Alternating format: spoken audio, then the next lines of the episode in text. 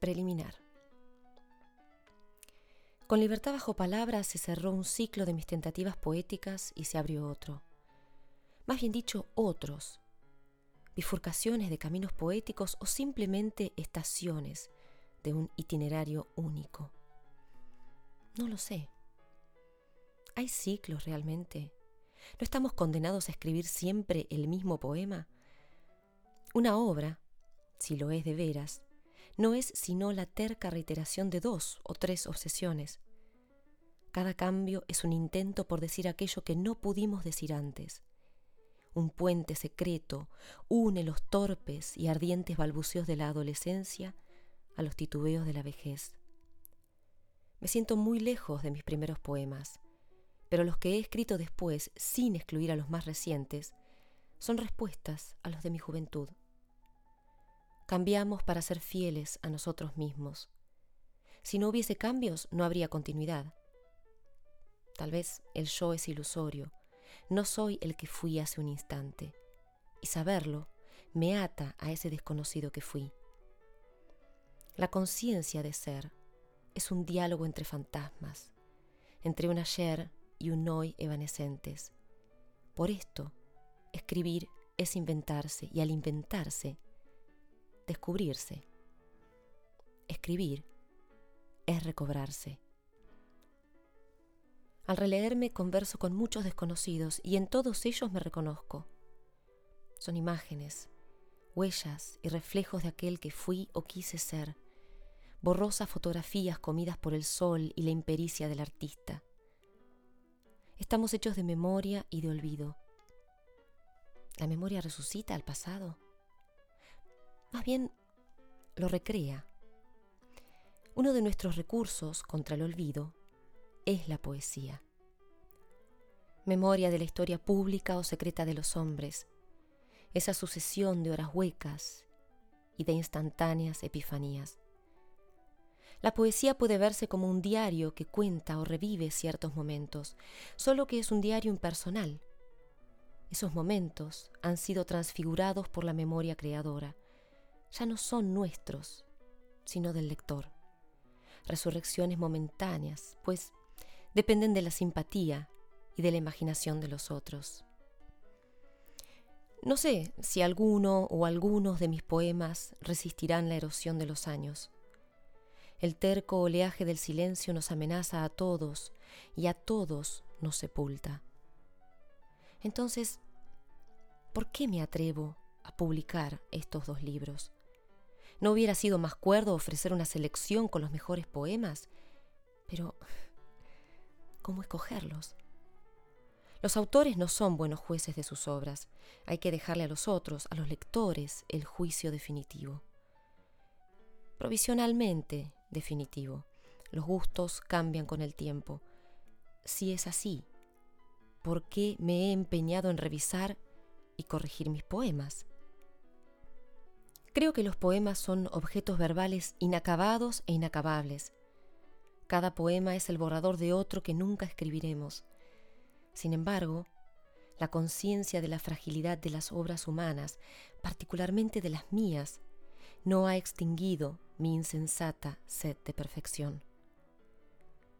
La selección de mis escritos la hará el tiempo. Sí, es un ciego guiado por otro ciego el azar. No importa. A lo largo de los años, a sabiendas de la inutilidad de mis esfuerzos, he corregido una y otra vez mis poemas, homenajes a la muerte del muerto que seré.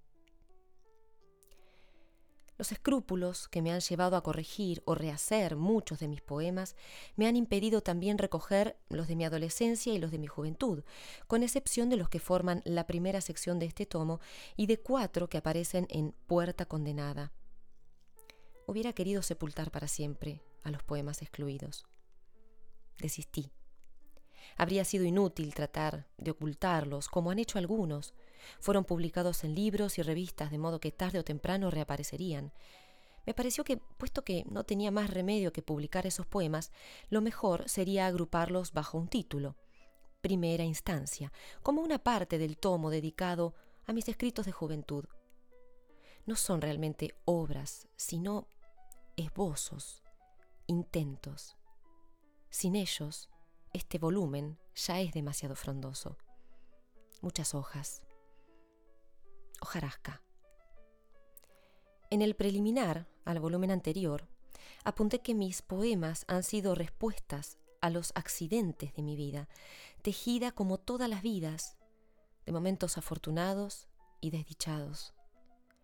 Respuestas nunca inmediatas, sino filtradas por el tiempo. Así, los dos tomos que reúnen mis tentativas poéticas pueden verse como un diario, solo que es un diario impersonal. Los momentos vividos por el individuo real se han convertido en poemas escritos por una persona sin precisas señas de identidad.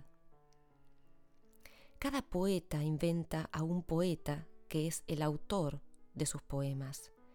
Mejor dicho, sus poemas inventan al poeta que los escribe. Siempre me ha parecido brumosa la distinción entre el poeta épico y el lírico. Se dice que el poeta épico y su descendiente, el novelista, cuenta sucesos ajenos e inventa personajes mientras que el poeta lírico habla en nombre propio.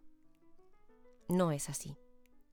El poeta lírico se inventa a sí mismo por obra de sus poemas. En no pocos casos ese sí mismo está compuesto por una pluralidad de voces y de personas. Como todos los hombres, el poeta es un ser plural.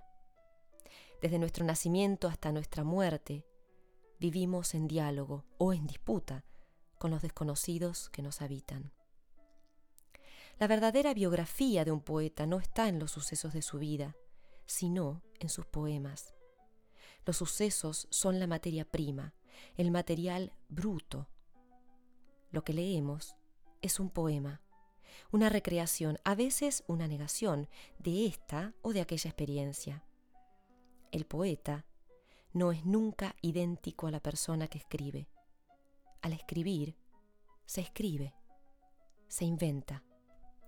Sabemos que Cátulo y Lesbia, su verdadero nombre era Clodia, existieron realmente. Son personajes históricos. También lo fueron Propercio y Cintia, Hostia. Sabemos asimismo que ni el poeta Cátulo y su amante, ni el poeta Propercio y su querida, son exactamente los individuos que vivieron en Roma en tales y tales años. Las heroínas de esos libros y los autores mismos, sin ser ficticios, pertenecen a otra realidad. Lo mismo puede decirse de todos los otros poetas, cualesquiera que hayan sido su época, sus temas y sus vidas. La poesía, el arte de escribir poemas no es natural. A través de un proceso sutil, el autor, al escribir y muchas veces sin darse cuenta, se inventa y se convierte en otro, un poeta. Pero la realidad de sus poemas y la suya propia no es artificial o deshumana.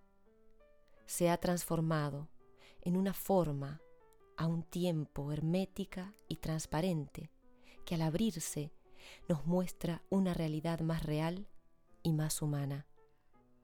Los poemas no son confesiones, sino revelaciones. Entre humilde y resignado, con esperanza y con escepticismo, dejo este libro como el anterior en manos de mis lectores próximos o lejanos de hoy o de mañana, son la personificación del tiempo, un juez simultáneamente sabio y caprichoso. Sus juicios, con frecuencia, nos sorprenden. Sin embargo, a la larga, no se equivoca. Octavio Paz, México, 1996.